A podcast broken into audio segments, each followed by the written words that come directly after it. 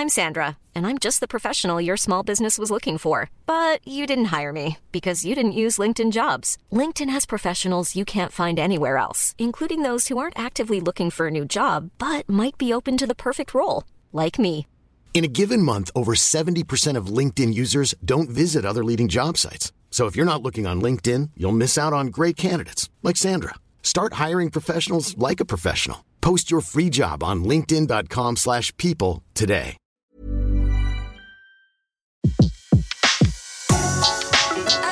Le meilleur de séances radio est maintenant sur We Love Cinéma. Aujourd'hui, le filmographe est consacré aux stars de l'année 1939, Vivian Lee et Judy Garland. Première partie. Bonjour Antoine Cyr, bonjour à tous. Aujourd'hui, le filmographe de séance radio n'est pas consacré à une comédienne, comme c'est souvent le cas, mais à deux films et donc à travers eux à deux comédiennes très différentes, mais qui toutes deux connurent la gloire la même année. Nous sommes à Hollywood en 1939. La chevauchée fantastique. Jesse James, Monsieur Smith au Sénat, Femme, Gungadin, Les anges aux figures sales, Ninochka, Seuls les anges ont des ailes, ça fait beaucoup d'anges décidément, Pacific Express, Quasimodo. Tous ces films auraient peut-être suffi à faire de 1939 le plus grand cru de l'histoire d'Hollywood. À l'époque, la coqueluche des studios s'appelait Bette Davis, qui venait de décrocher son deuxième Oscar pour l'Insoumise, et elle a joué là en 1939 dans quatre films. Juarez de William Dieterle, La vie privée d'Elisabeth d'Angleterre de Michael Curtis, Dark Victory et la vieille fille, tous deux signés d'Edmund Goulding. Elle avait donc mis euh, toutes les chances de son côté pour être la grande gagnante de cette année exceptionnelle. Mais en définitive, les deux films hors normes qui rendent 1939 incomparable sont Autant en emporte le vent et Le Magicien d'Oz qui sont sortis la même année et qui pendant très très longtemps se sont disputés le titre de film américain ayant eu le plus grand nombre de spectateurs pendant toute l'histoire du cinéma.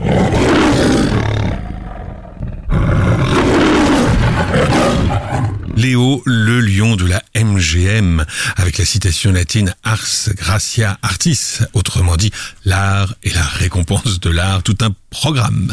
La Metro Goldwyn Mayer, donc, elle est productrice du Magicien d'Oz, le film le plus coûteux qu'elle ait lancé en 15 ans d'existence. Je rappelle que nous sommes en 1939. Mais la Metro Goldwyn Mayer est aussi distributrice et coproductrice d'Autant en emporte le vent, également euh, film euh, à très grand succès. Ce sera le plus grand succès de l'histoire du cinéma américain pendant très longtemps. Et donc ces deux films très différents se rejoignent dans les superlatifs par ce succès, par l'intervention de la Metro Goldwyn Mayer, et puis aussi parce qu'ils sont étrangement signés d'un même réalisateur, Victor Fleming, qui était plus connu pour sa capacité à mener à bien de grands projets de studio que pour ses qualités d'auteur. Dans un film comme dans l'autre, Fleming a pris le relais du réalisateur initialement prévu, qui était donc Richard Thorpe pour Le Magicien d'Oz et George Cukor pour Autant en emporte le vent. Quant à Cucor précisément, qui avait donc été évincé d'autant en emporte le vent, il était aussi brièvement intervenu sur le magicien d'Oz entre le départ de Thorpe et l'arrivée de Fleming. Mais alors, il y a aussi un autre point commun entre les deux films. Oui, ce sont deux films dont le héros est une femme, et donc dans, chacun de ces deux films, qui sont des produits par excellence euh, du, du système euh, hollywoodien, on a une actrice qui joue un rôle majeur, et donc le- les, deux rôles, celui d'Autant en emporte le vent comme celui du magicien d'Oz, vont permettre à deux jeunes actrices d'accéder au statut d'immense vedette. Vivian Lee pour Autant en emporte le vent et Judy Garland pour le magicien d'Oz, qui vont s'imposer brusquement dans le cœur des Américains et après la guerre, lorsque les films seront diffusés dans le monde entier, l'une et l'autre de ces stars vont avoir une vie courte et même si elles connaîtront d'autres grands moments de réussite, elles auront personnellement plutôt du mal à se remettre d'avoir été au cœur d'un film devenu ce monument de la culture populaire américaine. Les parcours qui conduisent Judy Garland et Vivienne Lee à la gloire sont très différents, mais les succès des deux films sont le fruit d'une forte mobilisation de la machine hollywoodienne qui est décidée à frapper un grand coup avec Autant en emporte le vent comme avec Le Magicien d'Oz, tous les deux, ces deux films étant adaptés de romans qui avaient eu un immense succès et qui étaient enracinés dans l'Amérique profonde et dans son histoire.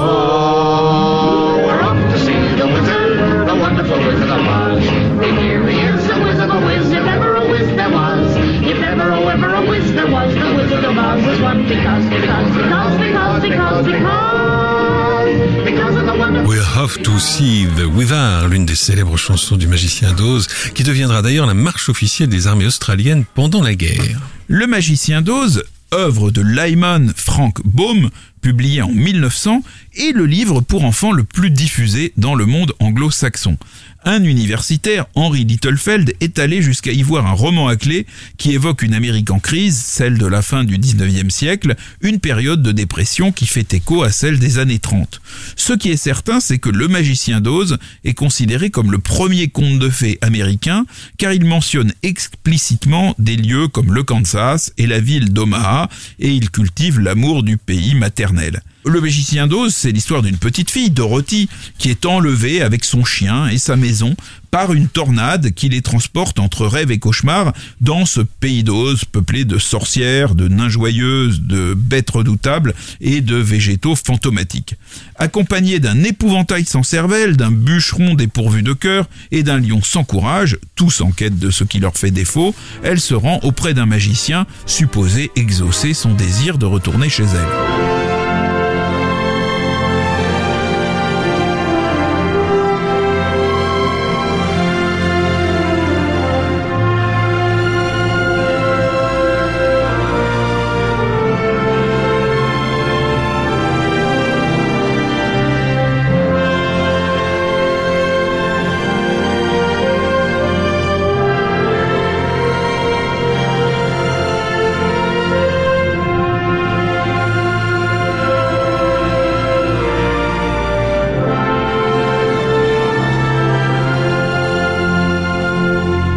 C'est le filmographe que vous écoutez sur Séance Radio, un filmographe consacré aujourd'hui au magicien d'Oz et à Autant n'emporte le vent. On retrouve Antoine Cyr. On vient de voir l'histoire du magicien d'Oz, voyons maintenant celle d'Autant n'emporte le vent. C'est un roman de Margaret Mitchell qui est sorti en 1936, qu'il s'est, immédiatement imposé en tête des ventes de, romans et en, en 2014 encore, un sondage place Autant en emporte le vent en deuxième place des livres préférés des Américains derrière la Bible et juste devant Harry Potter. 70 ans après la fin de la guerre de sécession, quand sort donc euh, Autant en emporte le vent, les plaies sont moins à vif et tous les Américains peuvent se retrouver auprès d'un livre qui raconte cette période vue du côté sudiste à travers le regard de Scarlett O'Hara, une femme issue de l'immigration irlandaise, attachée à sa terre et cherchant désespérément l'amour. Ce livre présente de manière plus qu'idéalisée un monde dont la prospérité était assurée par l'esclavage, mais il a quand même le mérite de réconcilier les Américains avec leur histoire, qui devient d'un seul coup la toile de fond d'épopées dignes d'Alexandre Dumas ou de Walter Scott. Vous savez, l'inoubliable thème d'Autant n'emporte le vent est signé Max Tenner. À 17 ans, Judy Garland joue la petite Dorothy du Magicien d'Oz, mais ce choix n'allait pas de soi, car les grands patrons de la MGM, Nick Schenck et Louis B. Mayer, auraient préféré recruter Shirley Temple. Mais la petite fiancée de l'Amérique, née en 1928, était sous contrat avec la Fox, ce qui constituait une véritable épine dans le pied pour la MGM, car la petite fille s'était retrouvée en tête du box-office devant tous les acteurs adultes à partir de Shirley Aviatrice en 1934, et elle y était demeurée trois années consécutives dans des films d'autant plus rentables que leur coût de production ne dépassait pas 300 000 dollars. Heidi, Boucle d'Or par exemple. On a peine à imaginer aujourd'hui ce que représentait dans les années 30 la gloire de Shirley Temple, recrutée par la Fox à l'âge de 5 ans. Même en France, une bande dessinée largement diffusée auprès des petites filles racontait ses aventures. Alors bon, euh, Daryl Evzanuk, qui était le patron de la Fox, avait accepté de louer Shirley Temple à la Paramount pour C'est pour toujours en 1934 de Henry Hathaway avec Carole Lombard et, Gary Cooper et Petite Miss d'Alexander Hall avec Adolphe Manjou et Charles Bickford. Mais Zanuck n'était naturellement pas prêt à laisser la MGM, le plus puissant des studios, employer celle qu'il considérait comme l'assurance vie de la Fox, qui parlait d'ailleurs de lui comme un second père. Le premier des contes pour enfants fut donc mis en image sans la première des enfants actrices. Il y avait eu aussi d'ailleurs des, bouts d'essai euh, qui avaient été faits euh, par euh, la MGM où on s'était aperçu qu'elle ne chantait pas très très bien et donc ça avait aussi un petit peu refroidi l'enthousiasme de la MGM pour Shirley Temple. Mais alors, euh, quand même, ce, refus de Zanuck a été pris quoi comme un, comme un échec par la MGM Bah, au fond, c'est la carrière de Shirley Temple qui en a souffert le plus, euh, parce que l'immense succès du Magicien d'Oz avec Judy Garland va démoder brusquement la petite fiancée de l'Amérique. La Fox va tenter de relancer sa carrière avec L'Oiseau Bleu de Walter Lang, un conte fantastique tiré de l'auteur belge Maurice Metterlinck, même si l'histoire est quand même plus chargée de gravité que celle du Magicien d'Oz, la volonté de s'inscrire dans le sillage du, film de la MGM est évidente. Elle apparaît jusque dans l'utilisation identique du noir et blanc pour le monde réel et de la couleur pour le rêve. Mais même si Shirley Temple y chante une tyrolienne, euh, L'Oiseau Bleu, ce n'est pas un film musical, alors que Le Magicien d'Oz, lui, c'est vraiment un film musical.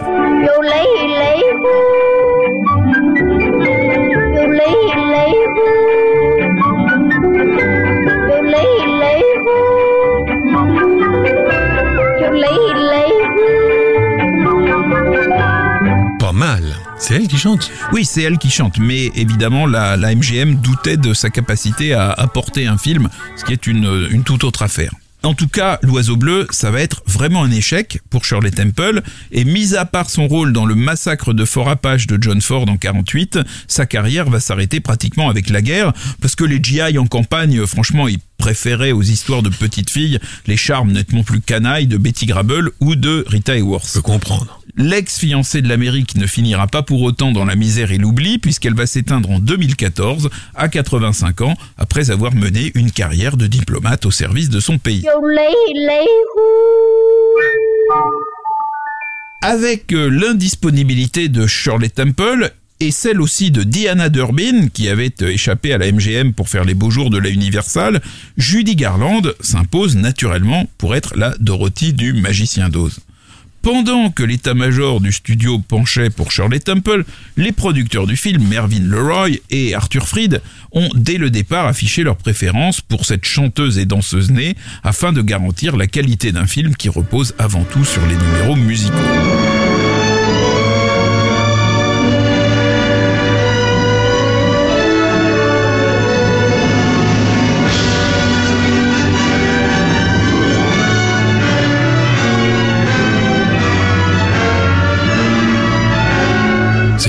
Célèbre est l'œuvre d'Harold Arlen.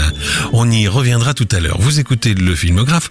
On retrouve Antoine Cyr en compagnie de Judy Garland qui vient donc d'être choisie pour le rôle de Dorothy. Un choix d'autant plus logique qu'en 1939, Judy Garland était depuis déjà 4 ans sous contrat avec la MGM, faisant partie depuis l'âge de 13 ans de l'écurie du studio qui comptait plus de 250 acteurs et actrices.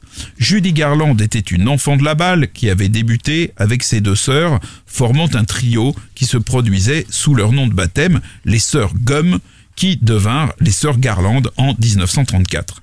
Mais ces sœurs euh, Garland vont se séparer en 1935 après le mariage de la sœur aînée et cette année-là, Judy Garland est recrutée par la MGM essentiellement pour sa voix alors que son physique de petite fille un peu boulotte est jugé plutôt ingrat. Louis B. Mayer la surnomme le petit bossu, ce qui ne va pas manquer de la complexer et de laisser des traces sur sa psychologie. Pour son premier film sous contrat à la MGM, Judy Garland est prêtée à la Fox, c'est Pigskin Parade de David Butler. Elle ne s'y impose effectivement pas par sa grâce, mais quand même, elle pétille d'énergie et sa performance vocale à 14 ans est d'une puissance absolument inouïe.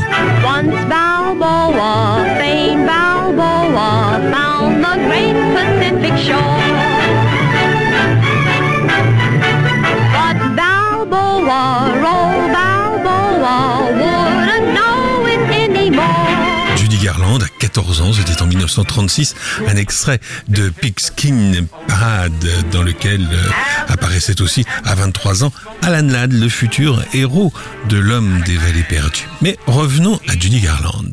Fidèle à sa politique dite de, star grooming, c'est-à-dire euh, littéralement de préparation euh, des stars, le studio va tenter de transformer Judy Garland en lui faisant raboter les dents, en lui imposant une opération du nez et surtout en la soumettant à une discipline de fer, régime et corset, pour affiner son corps. Ses premiers rôles jouent avec son physique pâteau et ses manières maladroites. Le studio voit bientôt en elle le faire-valoir idéal de sa jeune vedette masculine, le virevoltant Mickey Rooney, avec qui elle fréquente, comme par exemple Lana Turner, l'école que la MGM a créée pour permettre aux enfants acteurs de concilier leur carrière, dans la mesure du possible, leur scolarité. En 1938, le talent de Judy Garland éclate dans L'amour frappe André Hardy, un film taillé sur mesure pour Rooney. Au début, dans ce film, elle est l'amie sympathique et gauche à laquelle le jeune homme prête à peine attention. C'est le caractère type que la MGM a façonné pour Judy Garland. Mais à la fin du film, elle va subjuguer Rooney et le public évidemment par un numéro de chant tout à fait éblouissant qui transcende son manque de grâce.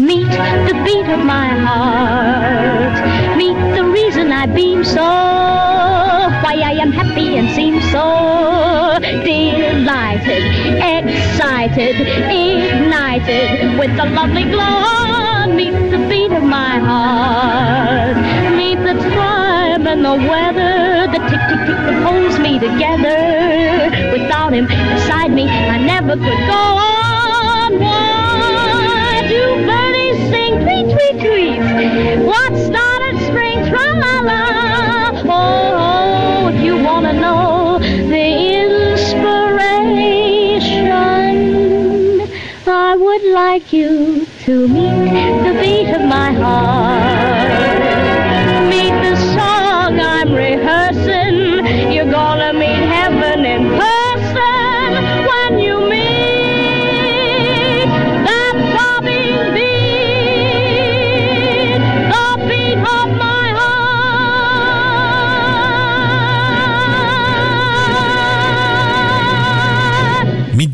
Of My Heart, Judy Garland dans L'amour frappe André Hardy.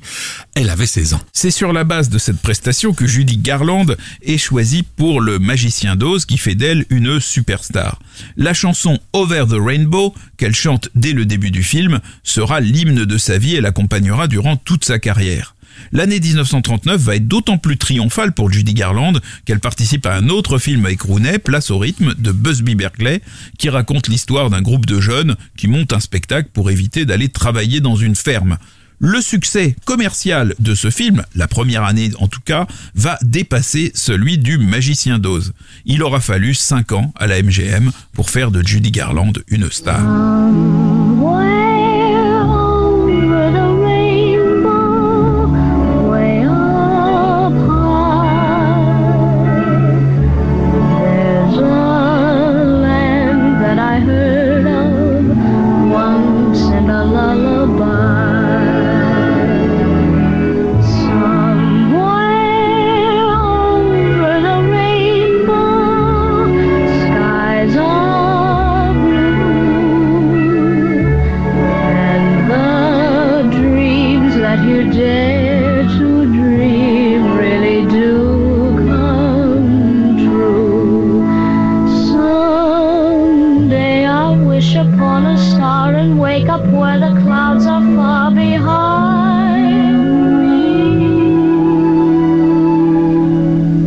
troubles melt like lemon drops away above the chimney tops.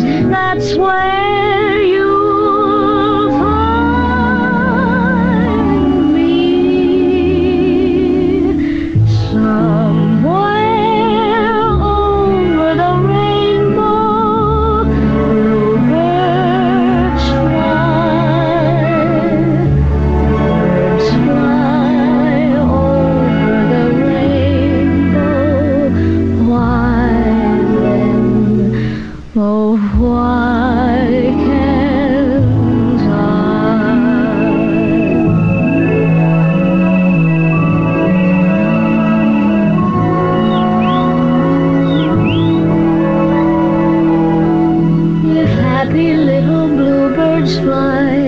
beyond the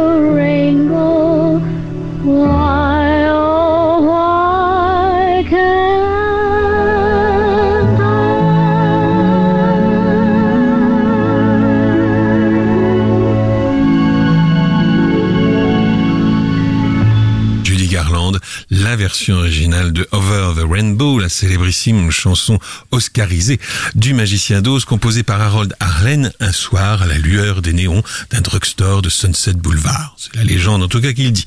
Vous écoutez le filmographe sur Séance Radio consacré aujourd'hui aux deux grands films de 1939, Le magicien d'Oz et Autant n'emporte le vent et surtout à leurs deux interprètes féminines, Judy Garland et Vivian Lee. Vivian Lee qui, à l'heure où je vous parle, n'est pas encore Scarlett O'Hara, l'héroïne du fameux roman de Margaret Mitchell paru en 1936. Oui, parce que Autant n'emporte le vent n'est pas encore un film. C'est un roman. Et dès la publication du roman, Kay Brown, qui est la collaboratrice de David. Selznick, attire l'attention de son boss sur l'intérêt d'en acquérir les droits. Selznick renacle, tout comme les patrons de la MGM, Louis B. Mayer et Irving Thalberg, auxquels l'éditeur a proposé les droits avant même la parution du livre.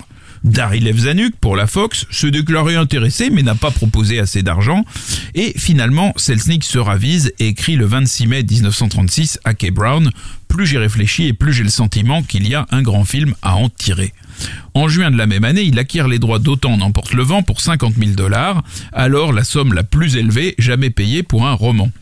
Après avoir envisagé Errol Flynn et Gary Cooper pour jouer Red Butler, le premier rôle masculin, Selznick choisit Clark Gable. Et alors là, il y a de longues négociations qui débutent avec la MGM euh, parce que euh, l'acteur moustachu, donc Gable, euh, est justement sous contrat avec la MGM. Et tout d'un coup, bah, la MGM, elle voit le succès de librairie d'Autant en emporte le vent et elle est intéressée par les droits. Mais les droits, entre-temps, c'est Selznick qui les a acquis. Qu'est-ce qui va se passer? Eh bien, les négociations entre la MGM et Selznick vont aboutir en 1938 à l'arrivée du studio au Lyon comme coproducteur et comme distributeur d'Autant n'emporte le vent aux côtés de Selznick. Et donc, si celui-ci, Selznick, a réalisé un coup de génie en achetant les droits de la grande saga sudiste, la MGM va faire elle aussi une formidable affaire. En échange de Gable et d'un investissement de 1,25 million de dollars, moins d'un tiers du prix de revient du film, elle obtient les droits de distribution et 50% des profits qu'on appelle la part du lion, le lion de la MGM. Mais il faut pas oublier aussi que Selznick était le gendre de Louis B. Meyer depuis 8 ans et qu'en 1944, donc 5 ans après la sortie du film, la MGM rachètera à Selznick l'intégralité des droits euh, d'Autant n'emporte le vent. Mais dans cette histoire euh, d'une femme écrite par une femme, le rôle décisif du film n'est pas celui de Red Butler, et l'actrice qui va jouer Scarlett O'Hara portera l'essentiel du film sur ses épaules. C'est un personnage complexe, capable d'aimer deux hommes et d'en épouser deux autres, pas en même temps, hein, euh, mais fidèle à ses engagements et à sa terre. Elle est de constitution délicate, avec un tour de taille de 45 cm, c'est ce qui est dit dans le livre, mais de tempérament robuste, doué pour les affaires, mais inapte au bonheur. Dès la mise en chantier du film, les problèmes se sont accumulés. Difficulté à obtenir Gable, faiblesse des premiers projets de scénario, communication laborieuse entre le metteur en scène désigné Georges Cukor et David O. Selznick. Mais le recrutement de Scarlett a posé problème si longtemps que le tournage du film a débuté sans sa vedette. Aussi incroyable que ça puisse paraître, le tournage commença effectivement le 10 décembre 1938 alors que personne ne savait qui incarnerait Scarlett. Ça avait été toute une histoire. John Crawford et Bette Davis, les femmes de caractère les plus célèbres d'Hollywood, avaient été immédiatement envisagées. La première, John Crawford, a été écartée sans hésitation par Selznick, mais il a été un peu plus hésitant sur la seconde, mais enfin bon, malgré tout, il était décidé à chercher plus loin. Norma Shearer refuse le rôle et le New York Times publie un éditorial pour regretter cette décision. Au total, 1400 inconnus et seront testés et euh, suite d'ailleurs à une espèce d'appel d'offres qui va être lancé par le, Public Relations de, de Selznick dans, dans la presse, et la moitié des actrices d'Hollywood vont être approchées dans ce qui restera comme la plus grande chasse au talent de l'histoire d'Hollywood. L'obligation d'aller vite pour autant en emporte le vent était draconienne, a écrit Selznick, mais je savais que 75 millions de personnes réclameraient mon scalp si je choisissais la mauvaise Scarlett et que personne n'était d'accord sur qui, parmi toutes les actrices de cinéma, était la bonne. Alors il va penser à qui d'abord? Les premiers noms mentionnés par Selznick dans ses mémos à Catherine Brown sont Miriam Hopkins et Talula Bankhead avant même l'achat des droits. Le 3 février 37, Selznick évoque déjà la jeune vedette du cinéma anglais Vivienne Lee, dont sa collaboratrice lui a soufflé le nom. Mais il indique qu'il n'éprouve pas d'enthousiasme pour elle, attendant pour se faire une idée d'avoir vu L'Invincible Armada, le film anglais de William K. Howard, qui réunit pour la première fois la jeune actrice et celui qui deviendra son mari en 1940, Laurence Olivier. Ils ne tourneront que trois films ensemble. Pendant plus d'un an, donc, contacts et bouts d'essai se multiplient, la plupart des grands noms auditionnent. Le 18 novembre 1938, Selznick écrit « Pour ce qui est de Scarlett, nos meilleures chances de succès semblent être actuellement Paulette Goddard, Doris Jordan, Jean Arthur, Katharine Hepburn et Loretta Young. » Mais il évoque aussi avec enthousiasme d'autres noms dans le même mémo et en particulier celui de Anne Sheridan. Dix jours plus tard, il écrit un nouveau mémo dans lequel il accorde sa préférence à quatre actrices, Katharine Hepburn, Jean Arthur, John Bennett et Loretta Young.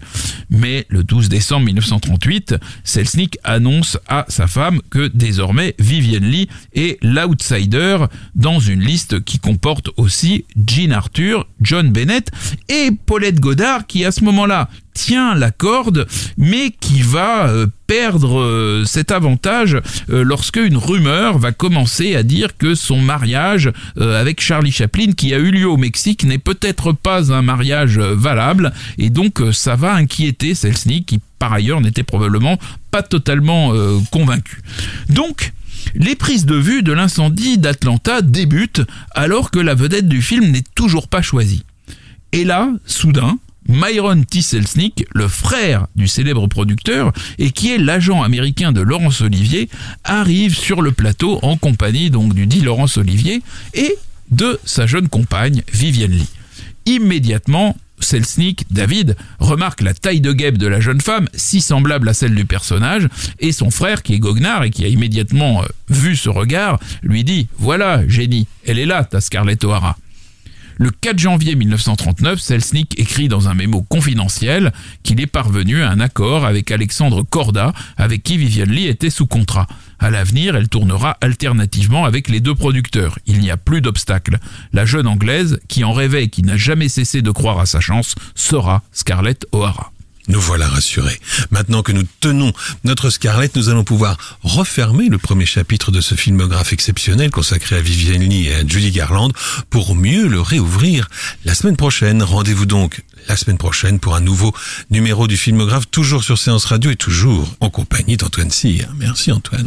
Le filmographe vous a été présenté par Antoine Cyr et Laurent Bourdon sur Séance Radio par BNP Paribas. L'ensemble des contenus séances radio proposés par We Love Cinéma sur tous vos agrégateurs de podcasts.